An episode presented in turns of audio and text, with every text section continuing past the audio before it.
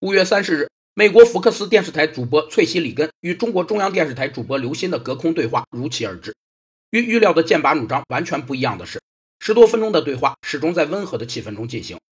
组织成员基于相互尊重、信任和平等的立场，讲出自己的愿望，并揭示心中的假设。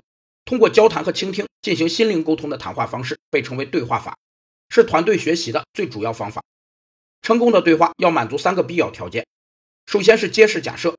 其目的在于接受所有人的询问、观察乃至质疑，并了解他人的假设。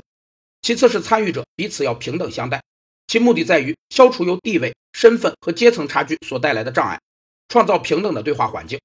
第三是制定规则与架构，必须明确对话要达到的目标是汇集更多见解，而不是得到某种结论，否则对话就容易变为讨论。这场辩论表现出了美国对中国并不十分了解。